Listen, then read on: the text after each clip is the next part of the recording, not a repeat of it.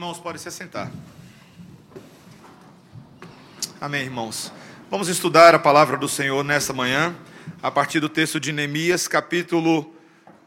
Hoje é o capítulo 10, mas nós vamos pegar ali o último versículo do capítulo 9 de Neemias, porque este versículo faz a transição entre o capítulo anterior e o que estudaremos hoje. Neemias capítulo 9, versículo 38.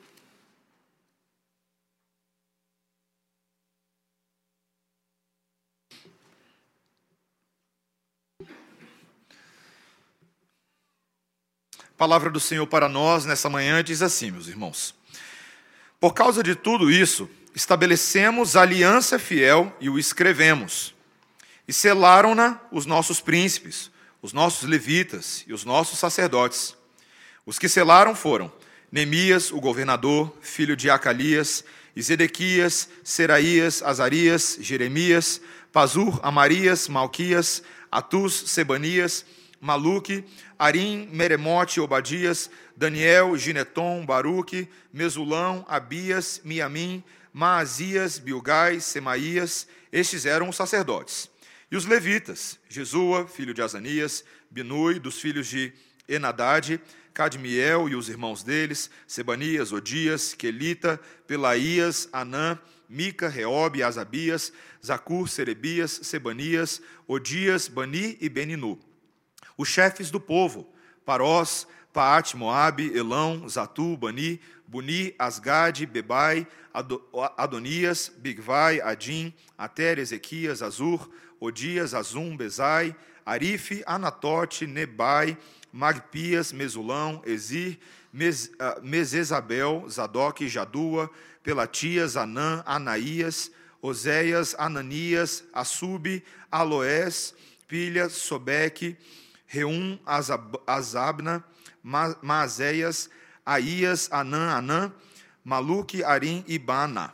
O resto do povo, os sacerdotes, os levitas, os porteiros, os cantores, os servidores do templo e todos os que se tinham separado dos povos de outras terras para a lei de Deus, suas mulheres, seus filhos e suas filhas, todos os que tinham saber e entendimento, firmemente aderiram a seus irmãos seus nobres convieram numa imprecação e num juramento de que andariam na lei de Deus, que foi dada por intermédio de Moisés, servo de Deus, de que guardariam e cumpririam todos os mandamentos do Senhor nosso Deus, e os seus juízos e os seus estatutos, de que não dariam as suas filhas aos povos da terra, nem tomariam as filhas deles para os seus filhos de que trazendo os povos da terra no dia de sábado qualquer mercadoria e qualquer cereal para venderem, nada comprariam deles no sábado, nem no dia santificado, e de que no ano sétimo abririam mão da colheita e de toda e qualquer cobrança.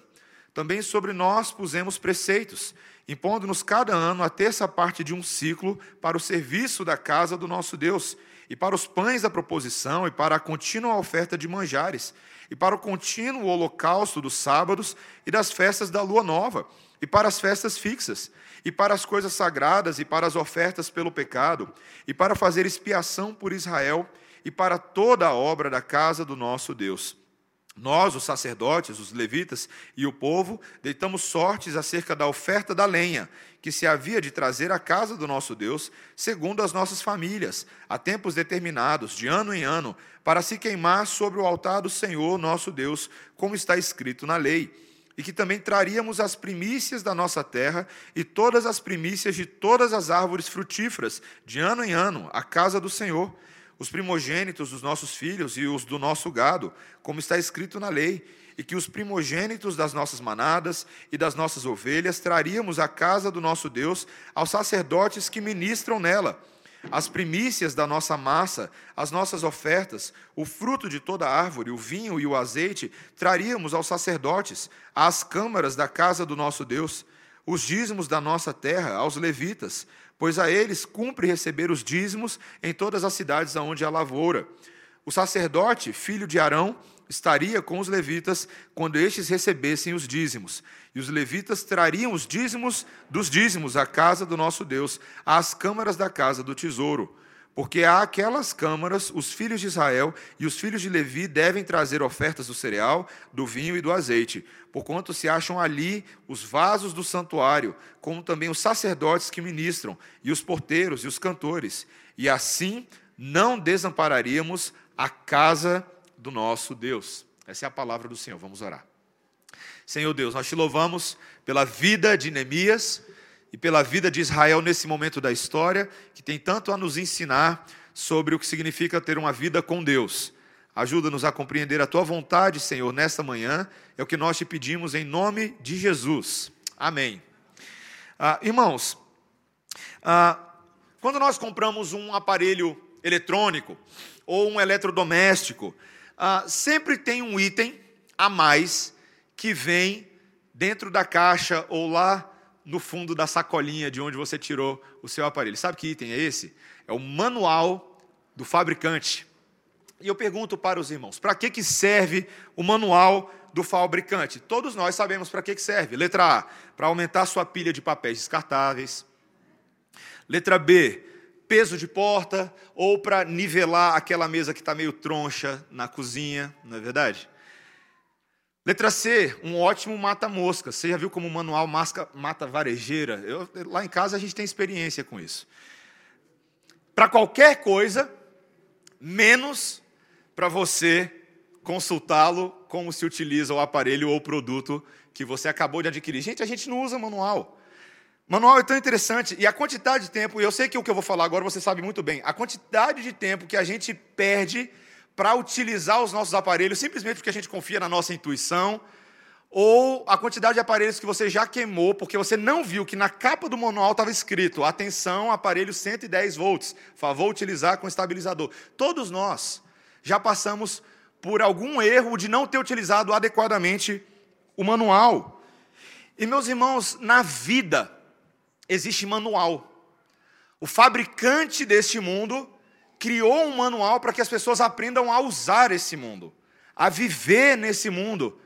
Mas, infelizmente, tanto os de fora quanto os de dentro, muitas vezes têm usado o manual para um monte de coisas, menos para viver para a glória de Deus. Estava lendo um autor chamado Michael Kruger, no seu livro A Busca pelo Cânon. E ele, num determinado momento, ele trabalha bastante a ideia de como hoje a Bíblia é vista na sociedade e nas igrejas como objeto absolutamente irrelevante. Ela serve para um monte de coisa, talvez para confirmar um desejo pessoal de sucesso, talvez para defender algumas agendas sociais aqui e ali, mas ela não tem uma relevância prática para conduzir pessoas a adorar e glorificar a Deus e viverem as suas vidas debaixo da glória de Deus. Nessa manhã nós vemos um Deus que se interessa muito na maneira como esse manual tem implicações para mim e para a sua vida. Se você diz que pertence ao Senhor Jesus Cristo, mas não está nem aí para o manual, alguma coisa está muito errada com a sua fé. E nós, como igreja, precisamos realinhar os nossos corações, as implicações de fé, da aliança de Deus com a sua igreja. Veja que esse texto tem três ensinamentos profundos para mim e para você nessa manhã. Primeiro, que Deus é um Deus que faz aliança com os seus indivíduos, com o seu povo, usando esse manual. Segundo lugar, que Deus faz aliança regrada. E em terceiro lugar, que Deus demanda compromissos muito específicos a partir desses que vivem sob a sua lei. Então ele faz aliança com indivíduos, ele faz aliança com regras e ele faz aliança com compromissos específicos. Tá? Ah, por que, que nós começamos a ler no versículo 38? De onde mostra que Deus faz aliança com indivíduos.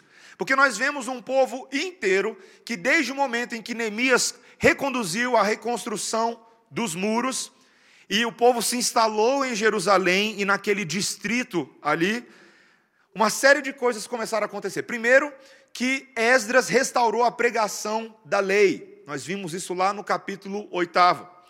Essa pregação fiel que resgatava a sã doutrina. O povo precisava conhecer a verdadeira doutrina e se submeter a ela. Em segundo lugar, que isso gerou uma grande confissão de pecados.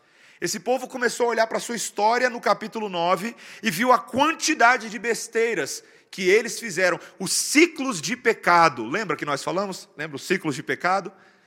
Mas aonde abundou o pecado, superabundou a graça de Deus. E eles podiam se arrepender e pedir perdão, porque Deus perdoaria o seu povo dos seus pecados.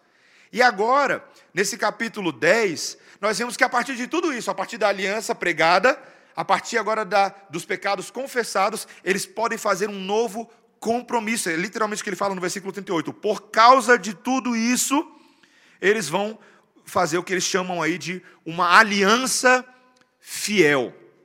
É interessante, quando eu estava lendo esse versículo aqui, a palavra aliança não aparece aqui. A tradução está aliança, mas não é a palavra aliança no original.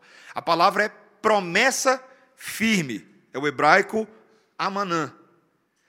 Aliança, em primeiro lugar, tem a ver com promessa, com compromisso, com garantias que nós assumimos. Mas ele usa a palavra aliança porque quando ele diz o verbo aqui estabelecer, que é a palavra karat, significa cortar.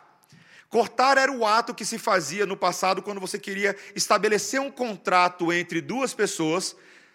A aliança estabelecida era, eles cortavam certos animais ali, e aqueles animais cortados e o sangue derramado representavam um contrato de sangue entre duas partes, um compromisso muito sério.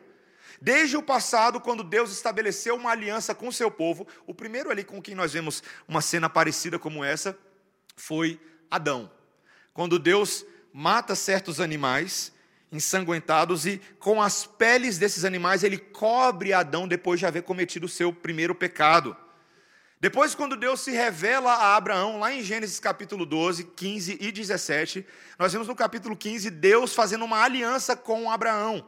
Ele escolhe Abraão do meio de um povo pagão e corta certos animais ali, e ele passa por meio, pelo meio dos animais, fazendo um compromisso solene com Abraão, de que eles estavam agora em contrato, em aliança.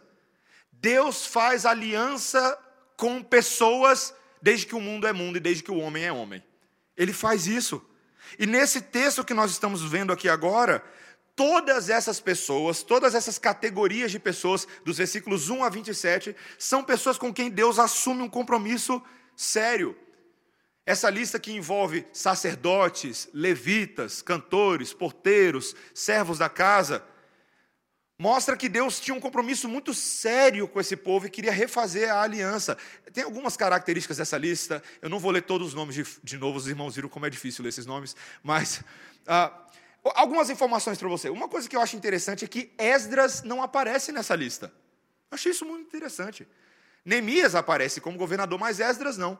É como se Esdras já tivesse cumprido o papel dele com relação a esse povo, e agora esse povo está caminhando com as suas próprias pernas, e ele sai de cena de mansinho até que ele reapareça posteriormente.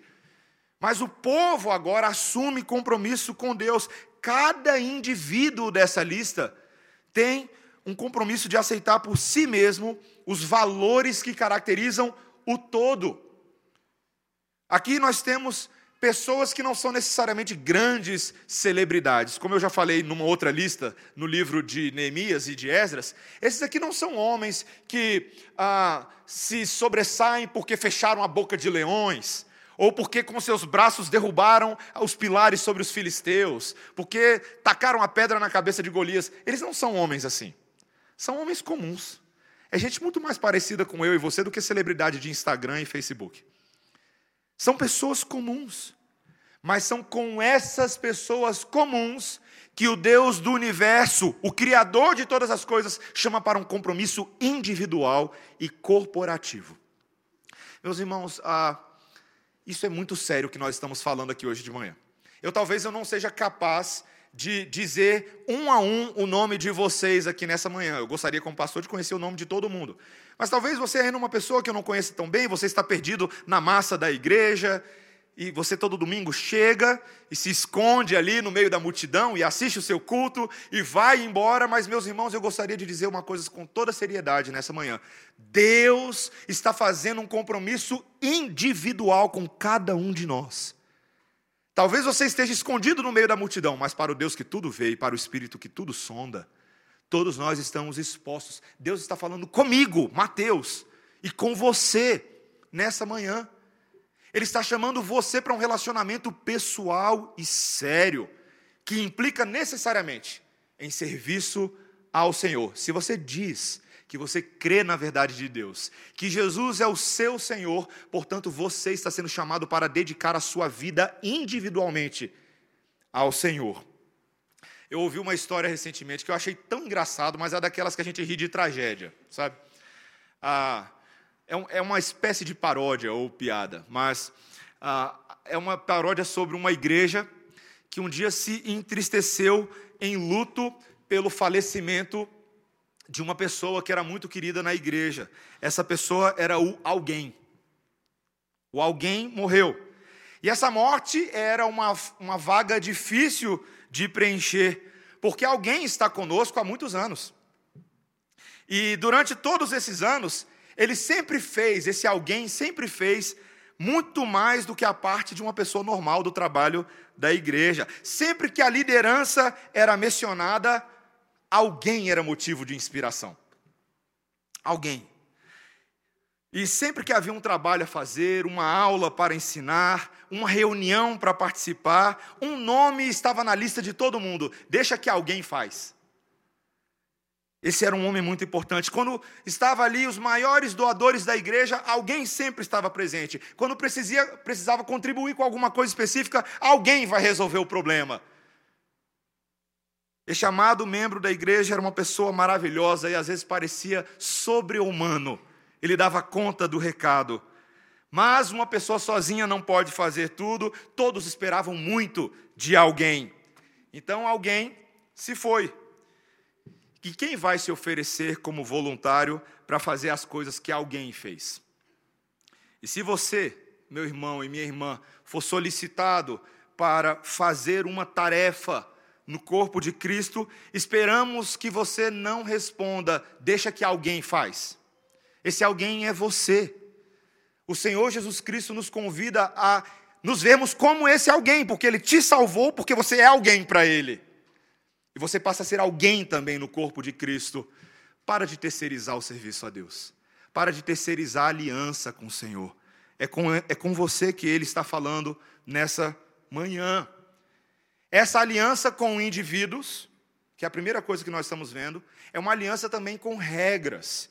Veja que a partir agora dos versículos 28 e 29, esse é o nosso segundo ponto, uma aliança com regras.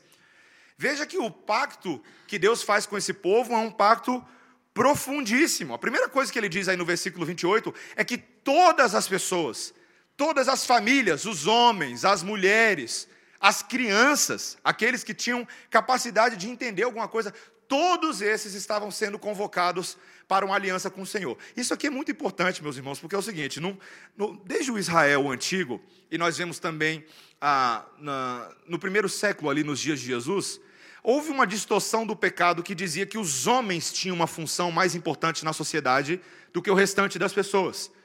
Inclusive, muitas vezes as mulheres não eram somente vistas como menor, mas as crianças eram vistas como estorvo, colocadas de lado. Mas veja que desde o princípio, quando Deus faz uma aliança, Ele não faz uma aliança somente com homens, Ele faz com as mulheres, com os familiares e com as crianças também.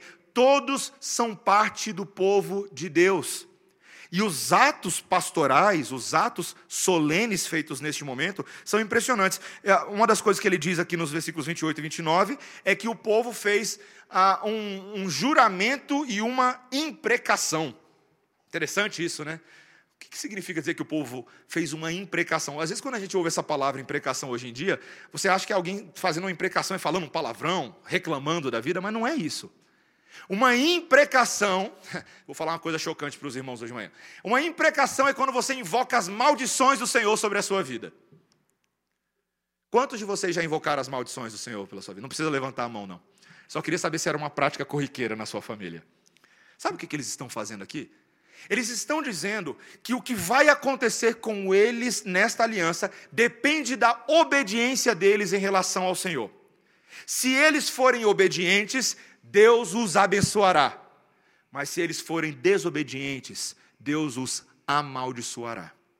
Meus irmãos, toda aliança sempre tinha sanções. Eu sei que quando você, talvez alguém aí seja do direito, da advocacia, quando você vai fazer um, um contrato, um contrato tem uma série de cláusulas, e essas cláusulas estabelecem os direitos dos beneficiários, do contratante do contratado também, mas também estabelecem os, os deveres, os deveres e as penalidades, as multas, as taxas que serão aplicadas no caso de uma das partes faltar com o seu compromisso. As alianças do passado estabelecidas por Deus eram exatamente assim. Depois você pode dar uma olhada em Deuteronômio, capítulo 28, 29 e 30. Deus, por meio de Moisés, estabeleceu uma aliança que tinha sanções. Se o meu povo me obedecer e me adorar e seguir a minha voz, esse povo vai ter a vida mais feliz na terra prometida que eu os darei. Mas se esse povo se afastar e for atrás de outros deuses e adorar a outros ídolos e me desobedecer, então eu os expulsarei da terra em que eles se encontram e farei as nações ao redor os julgarem e os perseguirem. Isso parece com alguma coisa que você conhece na Bíblia? Essa é basicamente a história do Antigo Testamento, não é, gente? Um povo que tinha tudo de bom, porém desobedeceram frontalmente à voz de Deus e Deus fez exatamente aquilo que ele prometeu que ia fazer. A gente nunca gosta de pensar na possibilidade da maldição vir sobre o povo da bênção, né? Mas isso revela o caráter do nosso Deus. Meus irmãos, a lei que foi dada por intermédio de Moisés, Moisés era um mediador da aliança, um homem que Deus invocou para subir lá no monte Sinai, naquele, naquela montanha pegando fogo, e ali ele recebeu as tábuas da lei, que deveriam conduzir a vida do povo de Deus. O assunto era muito sério. Moisés registra lá no livro de Êxodo que ele sabia que Deus era fogo consumidor, e com Deus não se brinca. E assim, essas pessoas agora, esses israelitas, que já passaram pela bênção e pela maldição no passado, refazem os seus votos, refazem o seu pacto de que eles guardariam, como eles dizem aí no versículo 29, guardariam e cumpririam todos os mandamentos do Senhor nosso Deus e os seus juízos e estatutos. Eles estão reconhecendo que o contrato de Deus é bom. O pacto de Deus é bom, ainda que nos exija, mas ele é bom. Meus irmãos, é muito difícil hoje em dia para o ouvido pós-moderno e para nós que estamos acostumados com essa pós-modernidade tão relativista, é muito difícil falar de regras, não é verdade? Eu não sei se você já percebeu quão, toda vez que você começa a falar de certas regras, as pessoas já começam, ah, não, porque isso é regra para você, para mim não é. E nós queremos desfazer todas as possíveis linhas divisórias que existem, para viver numa sociedade de livre aceitação de todas as coisas, como que essas coisas não se importassem. Mas, meus irmãos, quem criou linha, quem criou divisória, não fomos eu e você, foi Deus. Deus criou um homem que coloca divisória em tudo. Tem linha no estacionamento quando você vai estacionar o seu carro, para você não ficar estacionado na vaga de duas pessoas no domingo de manhã e alguém já entrar em, com imprecação contra você. Tem linha no trânsito nos cruzamentos, para não acontecer acidente. É justamente quando o povo ignora as linhas que os acidentes acontecem. Essa semana eu estava vindo para a igreja, eu vi dois acidentes acontecendo porque as pessoas ignoraram as linhas. Não era linha de ultrapassagem. Aí o mané vai lá, hum, acidente, ponto cego. Tem linha desenhada em campo de futebol. Linha desenhada em quadra de basquete, tem linha em quadra de tênis. Sabe para que serve linha? Para o árbitro e para o jogador saberem se a bola e o jogador está dentro ou está fora. Está dentro, está no jogo. Está fora, não está no jogo. Linhas são importantes. E a Bíblia fala o tempo inteiro sobre linhas. Posso dar um exemplo para vocês de Êxodo 32? Vocês lembram quando Moisés recebeu a lei lá em cima do monte? Quando ele desce, o que está acontecendo lá embaixo? Bezerro de ouro. É isso que está acontecendo lá embaixo. Ira de Moisés, ira maior da parte de Deus. E naquele momento, não sei se vão lembrar desse detalhe. Êxodo 32, ali a partir do versículo 20, Moisés faz uma linha no chão. E ele vira e fala assim: povo, é o seguinte, quem está do lado de Deus, vem para o lado de cada linha. Quem não está, fica desse lado aí. Pensa no medo. Fica do lado de lá para você ver o que vai acontecer. Se você está do lado de Deus e vai passar para o lado de cada linha, é bom você jogar o jogo do jeito que Deus quer, com as regras dele, do jeito do Senhor. Jesus adorava fazer linha no chão, vocês lembram disso? E teve um momento que ele estava fazendo uma linha no chão, e os os homens que se achavam tão justos a trazer a mulher adúltera para confrontar o pecado dela, e Jesus continua desenhando. Mas naquele momento ele pronuncia as linhas de Deus, quando ele fala assim: aquele que não tem pecado que atira a primeira pedra. E todo mundo vai embora de fininho, ele vira para ela e fala: Você também tem pecado, não peca mais, vai embora. Todos estão debaixo da linha do desespero quando o assunto é a santidade de Deus. Ele estabelece linhas, sim, porque Deus é santo e Ele quer que eu e você sejamos santos, e por isso Ele vai estabelecer regras muito claras na minha e na sua vida. Meus irmãos, essa ideia de que Deus é amor, Deus é amor, Deus é amor, e Ele não tem regra nenhuma, a regra dele é amar você, isso é lorota do inferno. Isso não existe. Deus quer que nós adequemos a nossa vida ao manual do fabricante. Ele tem regras para o casamento. Ele tem regras para a criação de filhos. Ele tem regras para como você trabalha. Ele tem regras para como você se relaciona. Se você é homem, como você se relaciona com mulheres e com outros homens. E se você é mulher, para como você se relaciona com homens e com outras mulheres.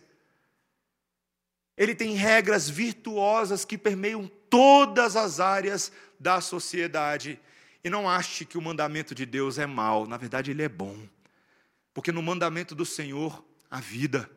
O mandamento do Senhor, nos protege, nos, nos defende de cairmos do lado de lá da linha, onde às vezes o precipício é tão grande, quando nós achamos que estamos fazendo as coisas certas, e acabamos nos lascando bonitinho. Meus irmãos, as regras do Senhor são boas, e nós devemos alinhar nossa vida ao mandamento dele. E veja que, em terceiro e último lugar, esses compromissos, essas regras, como eu acabei de dar o norte, são muito específicos. E compete a mim ver a especificidade de cada uma dessas regras. Veja que a partir dos versículos 30 até o final, agora, apenas para resumir, Deus exige uma série de compromissos e comportamentos específicos em várias áreas da vida, mudanças concretas de comportamento. Ah, veja, meus irmãos, em termos de princípio, não basta a gente fazer uma declaração vaga de que nós temos boas intenções. De boa intenção? Você já sabe. Não basta ter boa intenção. Com Deus ele quer obediência. Ele nos guia à obediência. Na Sua palavra, Ele não nos dá apenas princípios interessantes para uma vida feliz. Ele dá mandamento, Ele dá ordenança, Ele dá estatutos, Ele dá leis, que representam uma mudança prática no estilo de vida. Um dos mais interessantes que eu achei foi esse primeiro do versículo 30, que ele diz agora que o povo não mais se dará em casamentos mistos, casamentos com estrangeiros, casamentos com pessoas fora da aliança. Veja, todas as vezes que a gente vê textos assim, a gente tem que saber que a Bíblia não está dizendo isso por motivos meramente raciais, mas por motivos espirituais e religiosos. Não deveria haver mistura entre a luz e as trevas. Muitas vezes o casamento numa sociedade como essa era vista como uma ferramenta de ascensão social. E isso levou ao casamento com estrangeiros, porque o povo de Deus queria estar bem com os povos da terra, ter relacionamentos políticos, relacionamentos sociais que os beneficiassem. Deus diz: não façam isso, porque o que parece bom, na verdade, é feitiço. Esses casamentos mistos foram justamente o que levou o povo a adorar outros deuses. Eu só me lembro de Salomão. Só me lembro de Salomão. Salomão era um homem que não estava satisfeito com uma, nem duas, nem três mulheres. Foram 700 mulheres e 300 concubinas. Meus irmãos, agradar uma única mulher já é tão difícil. Vai agradar mil. O que, que Salomão fez? Qual que era o presentinho agradável para agradar mil mulheres? Mil mulheres, ele falando com as mil mulheres, minha forma de interpretar. Mil mulheres. Eu vou fazer um altar para cada um dos seus deuses. Pense, meus irmãos. Se não foi exatamente essa equação, foi algo parecido com isso. Loucura! Democracia de divindades em Israel. Meus irmãos, não dava espaço para isso. Deus não aceitava isso. Deus era ciumento. Ele é exclusivo porque ele é o único Deus digno de adoração. Esse é o primeiro mandamento de todos.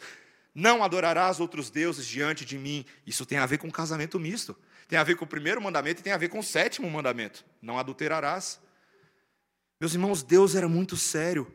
Se o povo de Deus era chamado para testemunhar em favor dele, diante de um mundo pagão, eles precisavam de famílias unidas, famílias tementes a Deus. Gente, sabe por que, que hoje muita gente não respeita os evangélicos?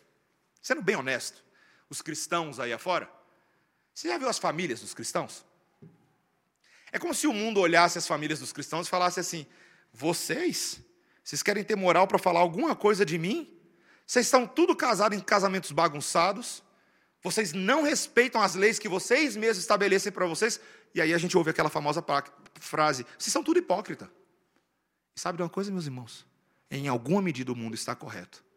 Porque nem sempre os nossos casamentos refletem a unidade, a fé, o compromisso que Deus exige do seu povo. Isso é sério, meus irmãos. Eu sei que hoje muitos de nós já, uh, muitos da igreja já entraram em compromissos que não podem mais ser desfeitos. E que compete a você hoje ser o mais santo possível dentro do casamento que você tem e da família que você tem. Mas você que ainda não entrou nesses relacionamentos, cuidado. Cuidado. Proteja-se. Seja fiel ao mandamento de Deus. E não ache que isso não vai ter implicações sobre a sua vida se você entrar em aliança com quem não é povo da aliança. Veja também que no versículo 31, ele passa a mostrar que agora eles preservariam o propósito do sábado santo. Isso agora tem a ver com o quarto mandamento. Eles dizem que vão evitar a compra e venda de mercadorias, de produtos estrangeiros no dia do Senhor. Meus irmãos, isso aqui é muito interessante. Eu estava lendo um comentarista para tentar entender o que possivelmente estava acontecendo aqui, e a informação é muito interessante. Parece que no final de semana, quando chegava ali no, no domingo santo, ou no sábado santo, no caso, ah, era muito comum que os mercadores das regiões vizinhas viessem a Jerusalém para trazer os seus produtos. Claro que eles faziam isso em outros momentos da semana, mas parecia que esse era um dia mais favorável ao comércio. Os motivos podem ser diversos aqui, a gente não sabe. Alguns suspeitam que o próprio Sambalate e o Tobias, lá de trás, enviavam os mercadores para provocar o povo de Israel lá na terra deles. Ah, vai lá ver se eles mantêm o sábado mesmo. E aí o que, que o povo fazia? Não vamos para a igreja, vamos para o comércio, vamos trabalhar, vamos fazer as coisas. Mas eles agora se comprometeram a não mais fazer isso. Detalhe: mesmo que isso viesse a prejudicar o seu comércio e o bom relacionamento com os mercadores. Pois quem não compra mercadoria, eu caço fora, vou buscar outra vizinhança. Meus irmãos, esse povo estava entendendo que havia aqui um conflito de deuses. O conflito do Deus verdadeiro com o Deus do dinheiro e que a sedução do dinheiro entraria em conflito com a necessidade de adoração a Deus, de descansar no Senhor, de santificar esse dia, como o quarto mandamento dizia: lembra-te do dia de sábado para o santificar, separar, consagrar para um propósito específico.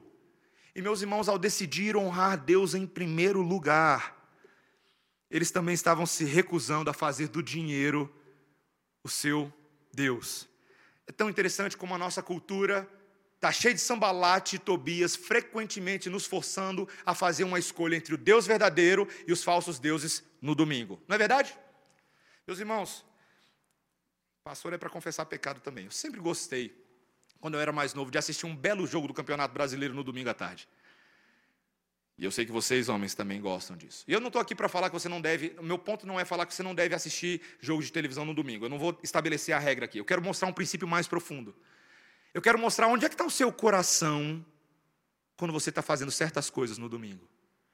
Porque a sedução dos deuses do esporte, a sedução dos deuses da caminhada no parque no domingo de manhã, a sedução dos deuses do famoso almoço de família que não tem hora para acabar e pum, perdemos o horário do culto. Meus irmãos, esses deuses são tão sorrateiros, tão sorrateiros. Até coisas boas e legítimas que o Senhor nos deu para fazer podem acabar ocupando o espaço do nosso coração. E nós não adoramos a Deus do jeito que Ele quer nesse dia, adoramos as coisas criadas e não o Criador. Analise os seus hábitos de trabalho, de estudo. Por que, que você só pode estudar mais do que todos os dias no dia do Senhor? Por que, que você só pode deixar para fazer todas aquelas outras coisas no dia do Senhor, em vez de programar a sua agenda melhor durante a semana, em vez de ficar gastando tempo com Facebook e Instagram o tempo inteiro? É assim que a gente é. Nós temos que ser regrados. Eles estavam agora estabelecendo uma série de regras que envolvia, inclusive, no versículo 31, cancelar os débitos no sétimo ano. Havia uma lei em Israel, Êxodo 23, versículos 10 e 11, que dizia que o sétimo ano era o sétimo do perdão da dívida. Porque Deus havia organizado tudo, não só a semana em sete dias e o sétimo de descanso, mas Ele havia organizado também os anos para que escravos, para que pessoas em grande débito fossem libertos das suas dívidas. Era o ano da dádiva, o ano sabático, o ano da generosidade. Eles deveriam abrir mão da colheita de toda a tributação de juros. Meus irmãos, nós somos assim. Nós, nós somos tão tomados pela verdade de Deus, a ponto até de, inclusive, perdoar dívidas de pessoas. Eu digo quando eu digo perdoar, é perdoar mesmo. Ó, oh, você não tem mais dívida comigo. Esquece, você não tem mais um débito. Isso é muito sério. Veja que não era uma regra só para o povo, mas os próprios sacerdotes e levitas se submeteram. Nos versículos 32, 33, 34, eles mesmos se impuseram tributos para retomar o ciclo de ofertas no templo, para retomar as datas especiais previstas na lei cerimonial. Eles, inclusive, o versículo 34 diz que o povo todo agora entrou na escala da madeira. Sabe o que é isso? Todo mundo agora tinha que trazer a, madeira que seria utilizada para queimar nos altares. Só que ninguém tem madeira o tempo inteiro. Então tinha uma escala agora. Eles literalmente, o texto fala que eles fizeram um sorteio e cada momento do ano uma família, um grupo de pessoas trazia a madeira. Já imaginou? A gente tem os altares aqui na frente da igreja e aí na escala da madeira hoje está a família do presbítero Cláudio. Aí traz a madeira. Lá vem a dona Leni com a madeira nas costas. na semana que vem a família da Clarissa e ela vem com a madeira nas costas só porque ela fez aniversário esses dias. Já imaginou? Compromisso de adoração tem a ver com serviço. A partir dos versículos 35 a 39, nós vemos agora que esse povo ah, vai trazendo dízimos de acordo com ah, os mandamentos prescritos na lei, as ofertas não eram só monetárias, era dízimo de todas as coisas. Eu acho tão interessante a linguagem que ele usa. Ele fala, por exemplo, que era dízimo dos primogênitos, dos filhos. Como é que é o dízimo do seu filho? Dá um braço dele? Consagração dos filhos, dízimo do gado, dízimo dos olivais, dízimo da vinha, dízimo das melhores árvores. Você já imaginou, gente? Como é? Esse povo não tinha carro, esse povo não tinha caminhonete, esse povo chegando na igreja, no espaço para adoração, com aquele bando de coisa e colocando aos pés dos sacerdotes, levitas, porteiros e cantores, para que eles administrassem as ofertas. Sabe o que a lei queria fazer? A lei queria ensinar ao povo, ressuscitar na cabeça deles, de que todas as nossas vidas estão aos pés do Senhor para adoração. Quando eu trago uma parte daquilo que eu tenho, no caso aqui um décimo daquilo que eu tenho, isso é simbólico da entrega que o Senhor quer à minha vida como um todo. Tudo é dele, tudo sempre foi dele, e eu apresento ao Senhor. Há um lembrete, meus irmãos, tão importante nesse texto, eu quero chamar a atenção no versículo 38, de que ali, quando os levitas recebiam as ofertas, eles não estariam sozinhos, eles estão acompanhados de um homem específico, o filho de Arão, é o que está escrito no texto. Essa é uma forma desse texto se referir à linhagem sacerdotal de direito. Sim, tudo isso está sendo feito, mas tem alguém que tem autorização e ordenação da parte de Deus para receber todos esses produtos e dar a vazão adequada de acordo com a lei de Deus, de acordo com o coração de Deus. É assim que esse povo não desampararia a casa do Senhor. Meus irmãos, a gente está vendo aqui um princípio nesse texto, e eu estou concluindo, muito maior do que apenas a consagração cerimonial de certos itens. Nós estamos vendo aqui um povo que está sendo ensinado a pensar de forma muito mais ampla na história da redenção, muito maior. Não era somente os israelitas do passado que deveriam pensar nessas cerimônias. Deus ainda é um Deus de pacto. Deus ainda é um Deus de aliança. Eu sei que você já cantou isso antes. Ele ainda é o mesmo Deus. Muitas vezes ah, existe uma armadilha terrível da nossa parte que é achar que essas coisas, da forma como nós estamos vendo, se aplicavam à antiga aliança. E nós falávamos, sim, até ouvi alguém ontem, não sei quem é, alguém ontem dizendo assim, sim, havia essa ideia de um Deus um pouco mais sisudo, um pouco mais duro no Antigo Testamento, mas hoje não é assim, graças a Deus. Deus é graça, Deus é amor, a gente não tem mais essas leis. E nós nos esquecemos de um versículo crucial na palavra de Deus, em Mateus 5,17, quando o Senhor Jesus Cristo basicamente disse que ele não veio para abrogar a lei, ele não veio para cancelar a lei, mas ele veio para cumprir a lei e de uma certa maneira, se você já leu o Sermão do Monte, que é uma promulgação da lei de Deus, em alguma medida o Sermão do Monte é uma intensificação da lei de Deus. Ouvistes o que foi dito: não matarás. Mas eu vos digo: aquele que já olhar para o seu próximo com ódio no seu coração já matou ele, já quebrou o mandamento. Ouvistes o que foi dito: não adulterarás. Mas eu vos digo: aquele que olhar com olhos impuros para o seu próximo já adulterou. Meus irmãos, essa lei toda está revelando aquilo que está dentro do nosso coração. Deus deseja um compromisso profundo comigo e com você neste dia. Ele quer que nós olhemos para os anos de decadência e exílio e nós passamos a ter um compromisso fiel, mas essa mesma palavra diz que nós não damos conta de cumprir os mandamentos do Senhor. O texto que eu e você lemos hoje, o texto de Gálatas capítulo 3, ele nos diz que a lei de Deus, toda essa lei, funcionava como um aio. Sabe o que é um aio? Não é alho caipira, não, tá? É... Eu só pensei nisso agora. Um aio. Um aio é um tutor, é um guia. A lei funcionava como um guia. Ela mostrava, presta atenção, ela mostrava a vontade de Deus, mas ao mesmo tempo ela mostrava o tanto que o povo não dava conta de cumprir a vontade de Deus a lei expunha o pecado do povo. Você lê tudo isso aqui e você fala, eu não conseguiria nem começar a fazer. E é verdade. Mas Cristo cumpriu toda a lei no meu e no seu lugar. A lei tem uma aplicabilidade para nós ainda hoje. Sabe por quê, meus irmãos? Porque o autor de Hebreus, lá no capítulo 1, ele exalta Cristo como imagem de Deus e diz que por meio dele, o grande mediador da aliança, nós temos o cumprimento de todas as coisas.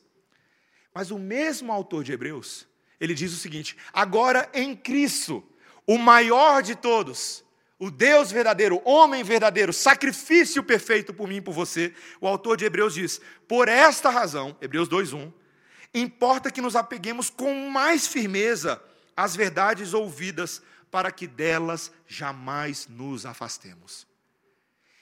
Se Cristo cumpriu tudo o que você não podia fazer na lei e na aliança, e agora ele fez por você, significa que você deve amar a lei de Cristo e viver sob a lei de Cristo, cumprindo todo o mandamento de Cristo. Eu ouvi uma outra história esses dias do barquinho flutuando. Eu achei tão interessante, ó. o barquinho à deriva. Muitas vezes o barco ele não sabe que ele está à deriva e o, o barco à deriva ele nunca flutua correnteza acima. O barco à deriva, ele só flutua correnteza abaixo. E ele só percebe o tanto que ele flutuou para baixo depois que ele bate nas pedras e se estraçalha todo. Tem muita gente hoje em dia, meus irmãos, que diz que é crente, que está na igreja do Senhor, mas é como um barquinho flutuando. Ele não quer remar. Ele só flutua, ele está aproveitando as bênçãos, a graça de Deus mas ele acha que essa graça é para torná-lo passivo e inerte diante da lei do Senhor, e isso não é verdade. Mais cedo ou mais tarde, ele se estraçalha nas pedras, se lasca todo, e ele se esquece que o manual do fabricante já dizia para ele lá na capa o seguinte: atenção, pega o remo das obras, pega o remo da fé e rema miserável. Para que Deus te salvou? para que andássemos em boas obras, as quais Ele preparou de antemão para que andássemos nelas. Você foi salvo não pela lei, porque você não podia, mas você foi salvo para viver e amar a lei do Senhor e aplicá-la em todas as áreas da sua vida. Meus irmãos, Satanás é muito sábio. Na sua astúcia, ele não está. Sabe, Satanás não está assim tentando muita, tirar muita gente da igreja, não. Muitas vezes a estratégia dele é deixar a pessoa dentro da igreja, quietinha, calminha, sem fazer mal a ninguém. Mas esse não é o povo de Deus. Nós somos o povo do pacto. E Jesus, quando instituiu a ceia, ele disse aos seus discípulos, lá em Mateus 26, o seguinte: Este é o meu sangue, o sangue do pacto, o qual é derramado por muitos para a remissão de pecados. E Hebreus 8:10, o pacto que farei com a casa de Israel é este, depois daqueles dias, diz o Senhor. Presta atenção. Porei as minhas leis no seu coração, no seu entendimento, e no seu coração as escreverei. Eu serei o seu Deus, e eles serão o meu povo. Isso é pacto. Isso é pacto. O Senhor, nessa manhã, está nos relembrando disso. E eu quero fechar dizendo que eu confesso aos irmãos que essas últimas semanas têm sido um pouco difíceis espiritualmente para mim. Sabe por que está sendo difícil, meus irmãos? Porque Deus está agindo por meio da palavra. E dói no nosso coração.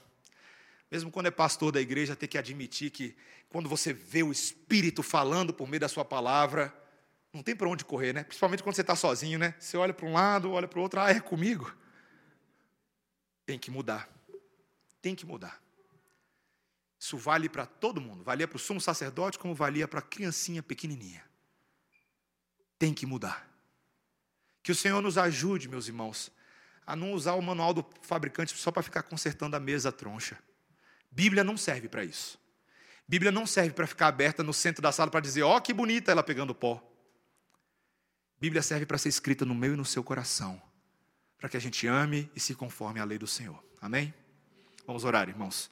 Senhor Deus, nós te louvamos nessa manhã, porque o teu manual é para aqueles navegadores que muitas vezes estão à deriva. E Senhor, nós te louvamos porque nessa manhã a tua palavra diz: acorde, acorde, igreja do Senhor, acorda, ó tu que dormes. Senhor, ajuda-nos a tomar nas mãos o remo da fé e das obras e agirmos, Senhor, corajosamente.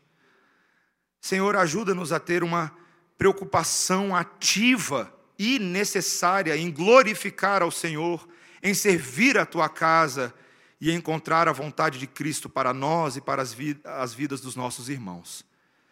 Senhor, tira-nos do marasmo. Queremos servir ao Senhor com alegria, aplicando o Evangelho em cada área das nossas vidas. Assim pedimos e rogamos a tua misericórdia em nome de Jesus. Amém. Irmãos, vamos ficar de pé e vamos cantar ao Senhor nesse momento.